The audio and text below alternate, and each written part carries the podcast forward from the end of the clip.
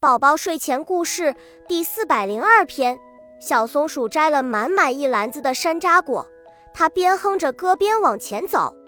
小熊看见了，对它说：“小松鼠，你的山楂真香，能给我尝尝吗？”